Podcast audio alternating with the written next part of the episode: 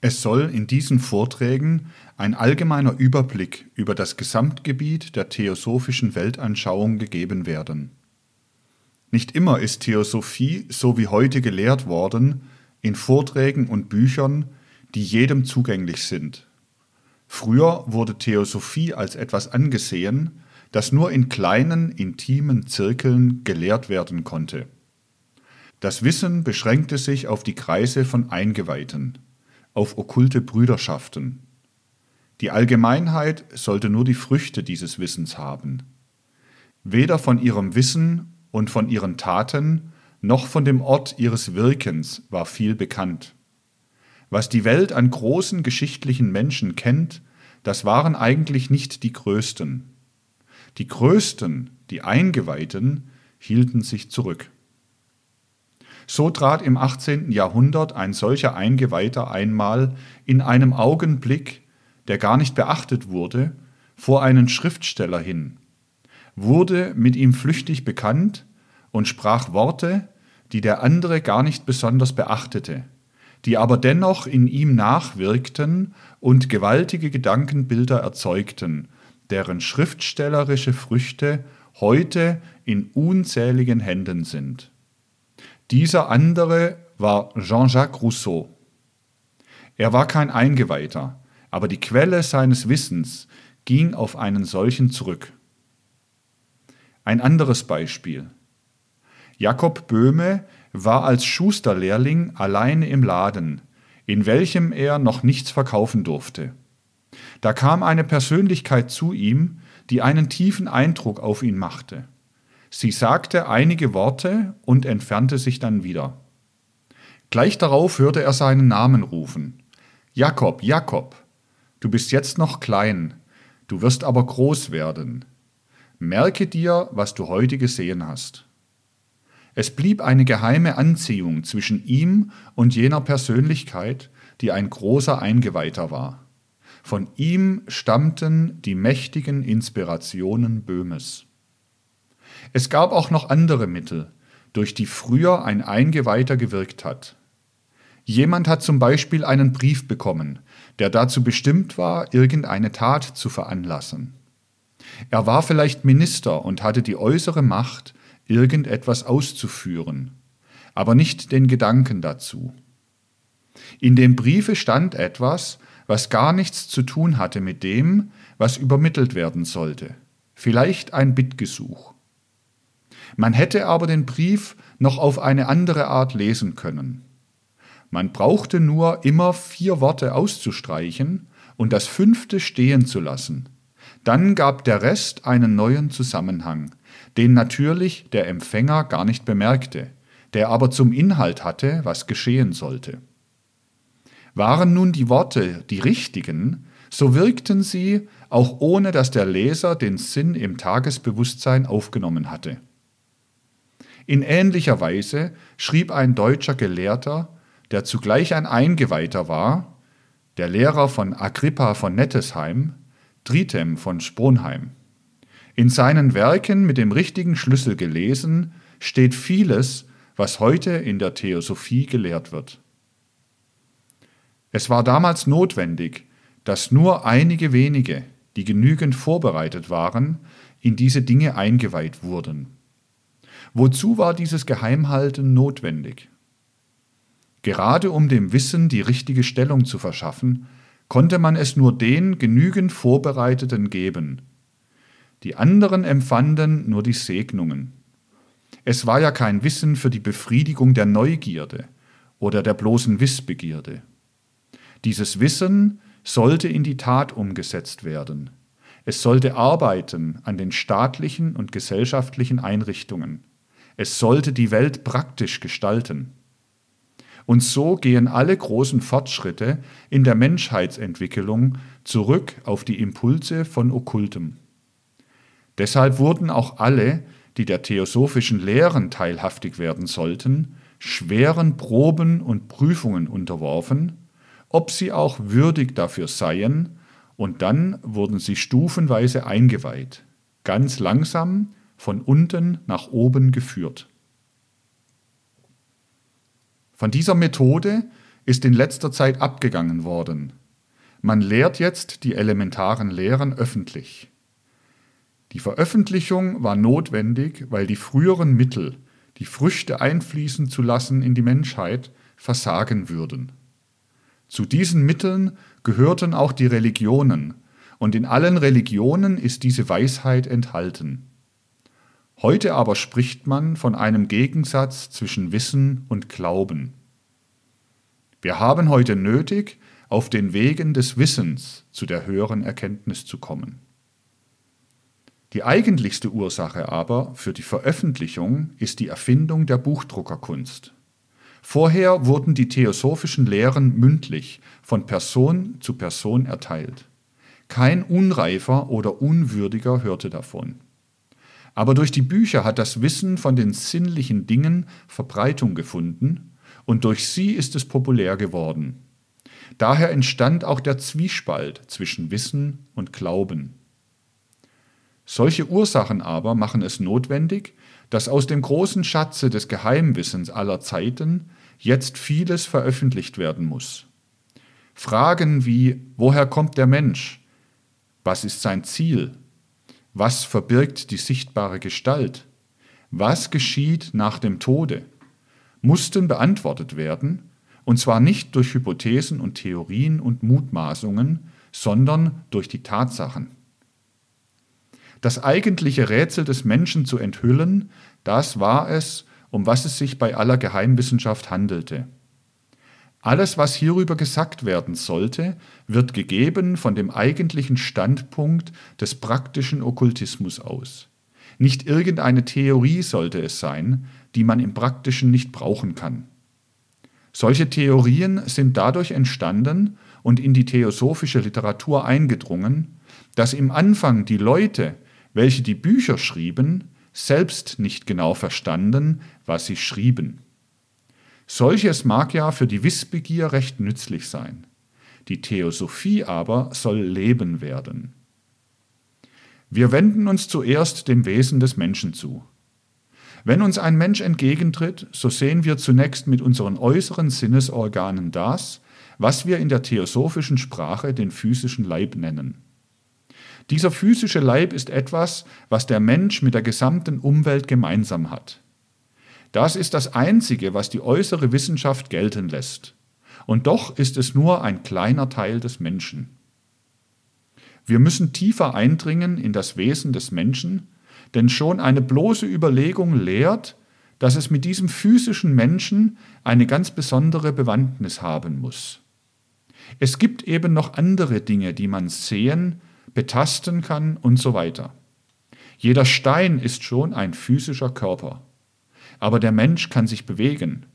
Er kann fühlen, denken, er wächst, er ernährt sich, pflanzt sich fort. Das alles ist beim Stein nicht der Fall wohl aber entsprechend bei der Pflanze und dem Tier. Mit allen Pflanzen hat der Mensch die Ernährung, das Wachstum, die Fortpflanzung gemeinsam. Hätte er nur einen physischen Körper wie der Stein, so könnte er nicht wachsen, sich ernähren, sich fortpflanzen. Er muss also etwas haben, was ihn fähig macht, die physischen Kräfte und Stoffe so zu verwerten, dass sie ihm Mittel werden zu wachsen und so weiter. Das ist der Ätherleib. So hat der Mensch seinen physischen Leib mit allem Mineralischen gemeinsam, den Ätherleib nur mit den Pflanzen und Tieren. Das ist zunächst durch eine bloße Überlegung festgestellt. Nun ist aber noch eine andere Möglichkeit vorhanden, sich davon zu überzeugen, dass es einen Ätherleibe gibt. Diese Fähigkeit hat nur der, der seine höheren Sinne ausgebildet hat. Solche höheren Sinne sind nicht anders aufzufassen als eine höhere Ausbildung dessen, was in jedem Menschen schlummert. Es ist wie beim Blindgeborenen, der operiert wird. Nur, dass nicht jeder Blindgeborene operiert werden kann, dass die geistigen Sinne aber bei jedem Menschen entwickelt werden können, wenn er die nötige Geduld hat und die entsprechende Vorbereitung durchmacht. Schon um dieses Prinzip des Lebens von Wachstum, Fortpflanzung und Ernährung wahrzunehmen, gehört eine ganz bestimmte höhere Wahrnehmung. An dem Beispiel des Hypnotisierens können wir uns klar machen, was gemeint ist. Der Hypnotismus, der den Eingeweihten immer bekannt war, bedeutet einen anderen Bewusstseinszustand als der gewöhnliche Schlaf. Ein Hypnotisierter ist im Rapport mit dem Hypnotiseur. Man kann nun unterscheiden zwischen positiver und negativer Suggestion, die beim Hypnotisieren auftreten. Die erstere lässt etwas wahrnehmen, was nicht vorhanden ist.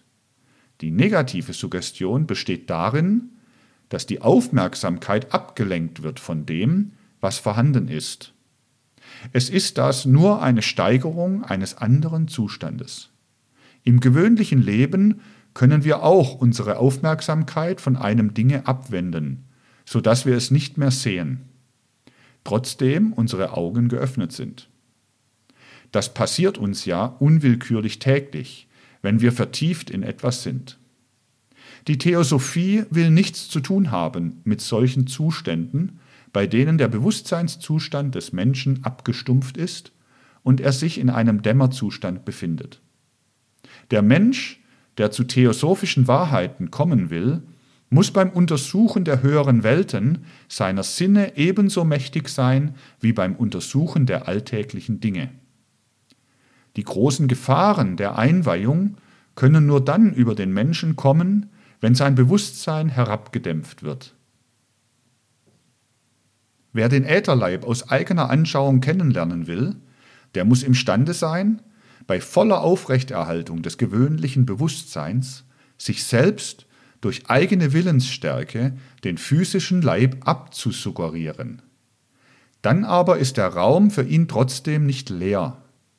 Vor sich hat er dann den Ätherleib, der in einer rötlich-bläulichen Lichtform wie ein Schemen, aber glänzend, leuchtend, etwas dunkler als junge Pfirsichblüten erscheint.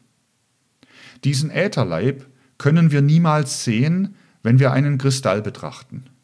Wohl aber bei der Pflanze und beim Tier.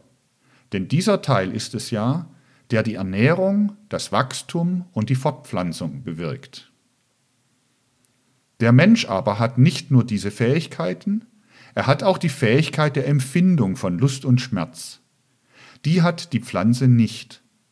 Der Eingeweihte kann das durch eigene Erfahrung untersuchen, weil er sich mit der Pflanze identifizieren kann. Das Tier jedoch hat diese Fähigkeit, denn es hat ein weiteres Glied mit dem Menschen gemeinsam. Das ist der Astralleib. Er umfasst alles, was wir als Begierde, Leidenschaft usw. So kennen.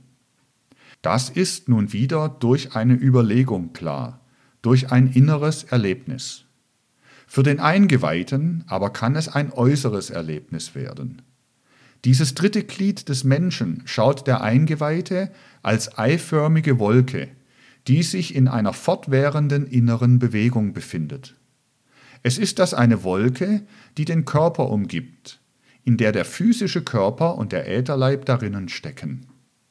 Es ist so, dass wenn man physischen Leib und Ätherleib absuggeriert, alles ausgefüllt ist von einer feinen Lichtwolke mit innerer Beweglichkeit. In dieser Wolke, in dieser Aura sieht der Eingeweihte jede Begierde, jeden Trieb und so weiter als Farbe und Gestalt des Astralleibes. So sieht er zum Beispiel heftige Leidenschaften als blitzartige Strahlen aus dem Astralleib hervorschießen. Die Tiere haben einen Astralleib, der je nach der Gattung verschiedene Grundfarben hat. Der Astralleib des Löwen hat eine andere Grundfarbe als derjenige des Lammes. Und auch beim Menschen ist die Grundfarbe nicht stets die gleiche. Und wenn man für feinere Unterschiede einen Sinn hat, kann man beim Menschen das Temperament, die Grundstimmungen in seiner Aura erkennen. Nervöse Menschen haben eine getigerte, von Punkten durchsetzte Aura. Diese Punkte sind nicht ruhig, sondern leuchten immer auf und verschwinden wieder. So ist es immer, und deshalb kann man auch die Aura nicht malen. Aber der Mensch unterscheidet sich auch noch vom Tiere. Da kommen wir zu dem vierten Gliede der menschlichen Wesenheit. Dieses vierte Glied liegt ausgesprochen in einem Namen, der sich von allen übrigen Namen unterscheidet. Ich kann ich nur zu mir selbst sagen. Es gibt in der ganzen Sprache keinen Namen, den nicht jeder andere auch zu dem gleichen Gegenstand sagen könnte. Nicht so das Ich. Das kann der Mensch nur zu sich selber sagen. Das haben diejenigen, die eingeweiht waren, von jeher empfunden. Der hebräische Eingeweihte nannte so den unaussprechlichen Namen Gottes, des Gottes, der im Menschen wohnt. Denn er ist nur in dieser Seele für diese Seele auszusprechen. Er muss aus der Seele hervortönen. Sie muss sich einen eigenen Namen geben. Kein anderer kann ihr einen Namen geben. Daher die wunderbare Stimmung, die durch die Zuhörer ging, wenn der Name Yahweh ausgesprochen wurde. Denn Yahweh oder Jehova bedeutet ich oder ich bin. In dem Namen, den sich die Seele gibt, beginnt der Gott in der eigenen Seele zu sprechen. Diese Eigenschaft hat der Mensch vor dem Tiere voraus. Das Tier besitzt nicht die Fähigkeit, zu sich Ich zu sagen. Die Fähigkeit, sich selbst einen Namen zu geben, hat der Mensch allein. Man muss sich einmal die ungeheure Bedeutung dieses Wortes vor die Seele rücken. Jean Paul erinnert sich in seiner Selbstbiografie, wie er als ganz kleiner Junge vor einer Scheune stand und ihm bewusst wurde, dass er ein Ich sei. Er wusste, dass er das Unsterbliche in sich erfahren hatte. Wiederum drückt sich dies für den Seher in einer eigentümlichen Weise aus. Wenn er den Astralleib untersucht, ist alles in fortwährender Bewegung, bis auf einen einzigen kleinen Raum, der bleibt wie eine etwas in die Länge gezogene, eiförmige, bläuliche Kugel, etwas hinter der Stirne bei der Nasenwurzel. Sie findet sich nur beim Menschen. Bei dem Gebildeten ist sie nicht mehr so wahrnehmbar wie bei dem Ungebildeten. Am deutlichsten ist sie bei den in der Kultur tiefstehenden Wilden. An dieser Stelle ist in Wahrheit nichts, ein leerer Raum. Wie die Mitte der Flamme, die leer ist, durch den Lichtkranz blau erscheint, so erscheint auch diese dunkle leere Stelle blau, weil das aurische Licht ringsherum strahlt. Das ist der äußere Ausdruck für das Ich. Diese vier Teile hat jeder Mensch. Aber es ist ein Unterschied zwischen einem wilden und einem europäischen Kulturmenschen, zwischen diesem und einem Franz von Assisi oder einem Schiller. Die Veredelung der Sitten bildet auch edlere Farben in der Aura. Das Wachstum in der Unterscheidung von Gut und Böse zeigt sich auch in der verfeinerten Aura. Um kultiviert zu werden, hat das Ich gearbeitet am Astralleib und die Begierden veredelt. Je höher ein Mensch in moralischer und intellektueller Kultur steht, desto mehr hat das Ich hineingearbeitet in den Astralleib. Der Seher kann sagen, dies ist ein Entwickelter, dies ist ein Unentwickelter. Was der Mensch selbst in den Astralleib hineingearbeitet hat, das nennt man Manas. Das ist der fünfte Grundteil. So viel also der Mensch selbst in sich hineingearbeitet hat, so viel ist in ihm Manas. Daher ist immer ein Teil seines Astralleibes Manas. Aber es ist dem Menschen nicht unmittelbar gegeben, auch auf seinen Ätherleib einen Einfluss auszuüben. So wie man lernt, auf eine höhere moralische Stufe zu kommen, so kann man auch lernen, in seinen Ätherleib hineinzuarbeiten. Wer dies lernt, ist ein Schüler, ein Chela. Dadurch wird der Mensch Herr über seinen Ätherleib. Und so viel er in diesen hineingearbeitet hat, so viel ist in ihm vorhanden von Buddhi. Das ist der sechste Grundteil, der umgewandelte Ätherleib. Einen solchen Chela können wir an etwas erkennen. Der gewöhnliche Mensch ist nicht ähnlich seiner früheren Verkörperung, weder in Gestalt noch Temperament. Der Chela aber hat dieselben Gewohnheiten, dasselbe Temperament wie in der früheren Verkörperung. Er bleibt sich ähnlich. Er hat bewusst hineingearbeitet in den Leib, der Fortpflanzung und Wachstum trägt. Die höchste Gabe, die der Mensch auf dieser Erde erreichen kann, ist, dass er in seinen physischen Leib hinunterarbeitet. Das ist das Allerschwerste. Auf den physischen Leib arbeiten heißt, seinen Atem beherrschen lernen, seinen Blutumlauf bearbeiten, die Nervenarbeit verfolgen, auch den Denkprozess regeln. Derjenige, der auf dieser Stufe steht, heißt in theosophischer Sprache ein Adept. Und dieser hat dann das, was man Atma nennt, an sich ausgebildet. Das ist der siebente Grundteil. Jeder Mensch hat vier Teile ausgebildet. Den fünften teilweise, die anderen in der Anlage. Physischer Leib, Ätherleib, Astralleib, Ich, Manas, Buddhi, Atma. Das sind die sieben Glieder der menschlichen Wesenheit. Durch sie hat der Mensch Anteil an den drei Welten, der physischen Welt, der astralischen Welt und der Devachan oder Geisteswelt.